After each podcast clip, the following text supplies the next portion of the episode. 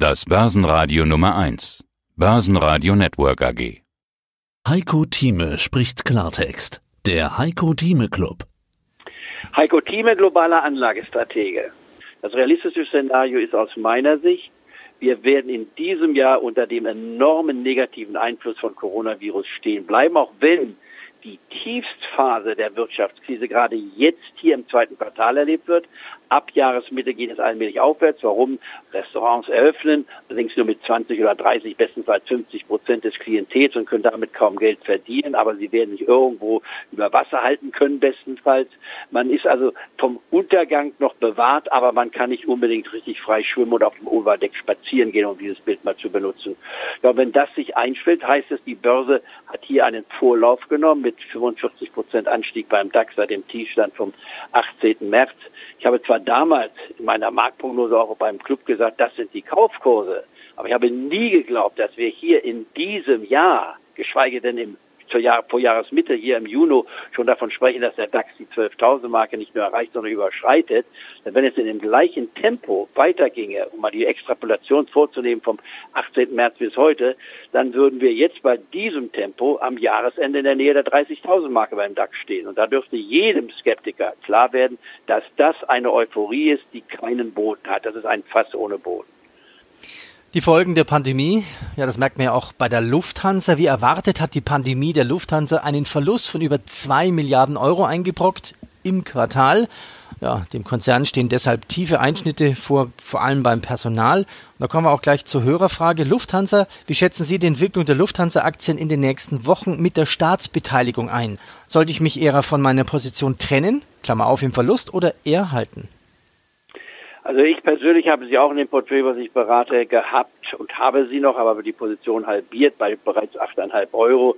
Jetzt steht sie da drüber. Auch wenn sie die 10 Euro Marke noch nicht genommen hat, wäre die Lufthansa aus meiner Sicht hier eher, wenn man Position hat, man sollte sie halbieren, damit der Schaden nicht zu groß ist.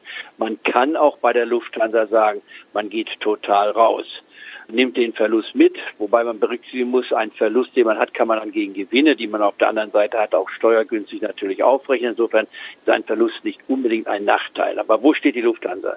Sie verliert pro Monat aus dem jetzt existierenden Geschäft 800 Millionen pro Monat, das heißt im Jahr 10 Milliarden. Sie hat gekriegt von der Bundesregierung 9 Milliarden, nicht wahr? Das heißt, das Geld ist weg in einem Jahr, wenn nichts passiert. 50 Flugzeuge stehen still, sind eingemottet. Das heißt, fragt sich jeder Hörer selber, wer plant jetzt seine Urlaubsreise und sieht sich jetzt schon in ein Flugzeug einsteigen?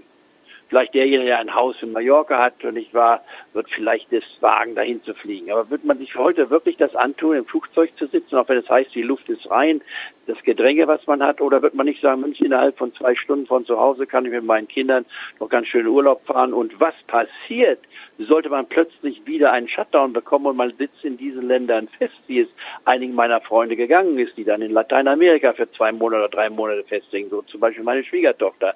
Also das sind alles Fragen, die sich jeder stellen wird und ich würde mal sagen, ein wesentlicher Teil der Reiselustigen und Reisewilligen wird dieses Jahr nicht so reisen wie im letzten Jahr und ein Teil wird auch noch im nächsten Jahr nicht so reisen. Das heißt, die Reisebranche ist für die nächsten ein bis zwei Jahre, wenn ich sage tot, sie ist schwer angeschlagen und sie wäre nicht ungefähr meine Präferenz, obwohl ich die TUI-Aktie vor einigen Tagen als Spekulation mal genannt hatte, mit einem halben Prozent, nicht wahr, des liquiden Kapitals, dann machten sie 100 Prozent, dass man dann wieder eine solche Position verkauft, nicht den gesamten Gewinn vielleicht mitnimmt, da 50 Prozent davon versteht sich von selber. Also da gibt es auch gewisse Chancen, aber das ist keine Trendanalyse, das ist dann reine Spekulation. Weitere Hörerfragen. Es geht jetzt um die Ping An-Aktie. Diese chinesische Aktie hatten Sie das letzte Mal empfohlen, ohne weitere Erklärung zu geben, warum Sie diese Aktie empfehlen. Was sind die Argumente, abgesehen von einem x-fachen prozentigen Rückgang, schreibt unser Clubmitglied. Gute Frage. Nein, ich hatte deswegen es nicht nochmal im Detail erläutert, weil ich es ja bei der ersten Empfehlung schon mal genannt hatte. Es ist einer der größten Versicherer in China. China gehört zu meinen Empfehlungen Sie war bei der Basis von 11,5 auch schon von der Bewertungsbasis, von den Gewinnaussichten, von der Dividende eigentlich als gut, wenn nicht sogar sehr gut zu bezeichnen. Und da Versicherer auch in China eine Zukunft haben und nicht nur bei uns wie die Allianz und die Münchner Rück, um nur zwei Namen zu nennen, nicht wahr, ist, gehört sie für mich in ein Portfolio mit hinein, wenn man nicht einen Exchange Traded Fonds auf China kauft, sondern sich auf Einzelwerte bezieht, wie ich es ja auch bei der Baidu genannt hatte. Und ich warte noch auf der Alibaba, dass sie zu in sein Kaufniveau hineinkommt. Also in China will ich mit drei oder maximal vier äh, Positionen das Portfolio von bis zu fünf Prozent abdecken. Und dazu gehörte bei mir die Ping A, nicht wahr? Vor, genannt am Jahresanfang und jetzt ganz logisch, dass man nach vier Monaten noch als Clubmitglied hört, Heiko Thieme macht nicht nur mal eine Empfehlung, sondern er verfolgt sie auch. Und da sie von 11,5 auf 9,5 gefallen war, war das für mich ein Grund zu sagen, so jetzt kann man, man angefangen hat zu investieren, nochmal mit der gleichen Summe, ich war nachlegen. Das war eigentlich der Grund dafür. Es ist ein Versicherer, der im weitesten Versicherungsgeschäft da ist, bei 1,4 Milliarden Menschen, einer Wirtschaft, die sich auch wieder erholen wird und nicht plötzlich in einer Rezession untergeht. China hat den Coronavirus weit besser zum Beispiel behandelt, als wir es im Westen machen. Wenn man es vergleicht mit USA, die Todesopfer in China und Amerika sind nicht vergleichbar, nicht wahr? Auch der restliche asiatische Bereich, zum Beispiel, wenn man sich Taiwan anschaut. Wir brüsten uns ja etwas in Deutschland nicht so unrecht, dass wir gut gehandelt haben bei Corona. Aber vergleichen wir doch mal die Zahl 8.500 Todesopfer, nicht wahr, bei uns. Und Taiwan, die haben zwar nur ein Viertel der Bevölkerung, nicht ein bisschen mehr als ein Viertel, aber sagen wir ruhig 25, 27 Prozent der Bevölkerung. Da gab es acht Tote. Acht Tote im Vergleich zu 8.500 auch wenn es nur ein Viertel der Bevölkerung ist. Das würde das Äquivalent sein von 32, 35 Toten. Also da sieht man, dass man in diesen Ländern ganz anders gehandelt hat. Dann schaut man sich Südkorea an, ebenfalls ein Erfolgsstory. Man schaut sich äh, den Kontinent an, den kleinsten, den wir haben, nicht wahr? Das ist äh, Australien. Ganz andere Zahlen. Also in anderen Ländern wurde der Coronavirus besser behandelt und dann eben Länder, die im Katastrophenbereich sind und die Länder, die ihn noch nicht haben und noch kriegen werden. Also da kommt noch einiges auf uns zu.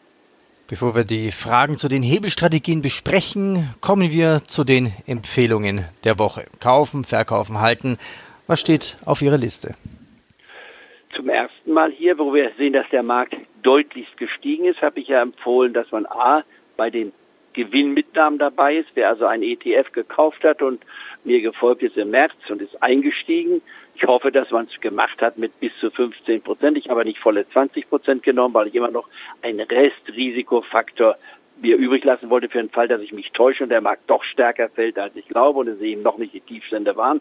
Deswegen gehe ich mal davon aus, unsere Hörer konnten also jeweils 15 Prozent im Dow und DAX investieren, wobei der Einstieg nicht über der 9000 Marke beim DAX und beim Dow Jones nicht über der 19.000 oder 20.000 Marke sein sollte. Davon betrachtet und gehen wir mal beim DAX von 9000 aus. Sie hörten einen Ausschnitt aus dem aktuellen Heiko Thieme Club. Das ganze Interview können Sie als Clubmitglied hören. Werden Sie Clubmitglied im Heiko Thieme Club, um erfolgreicher an der Börse zu handeln. Mehr dazu klicken Sie auf den untenstehenden Link.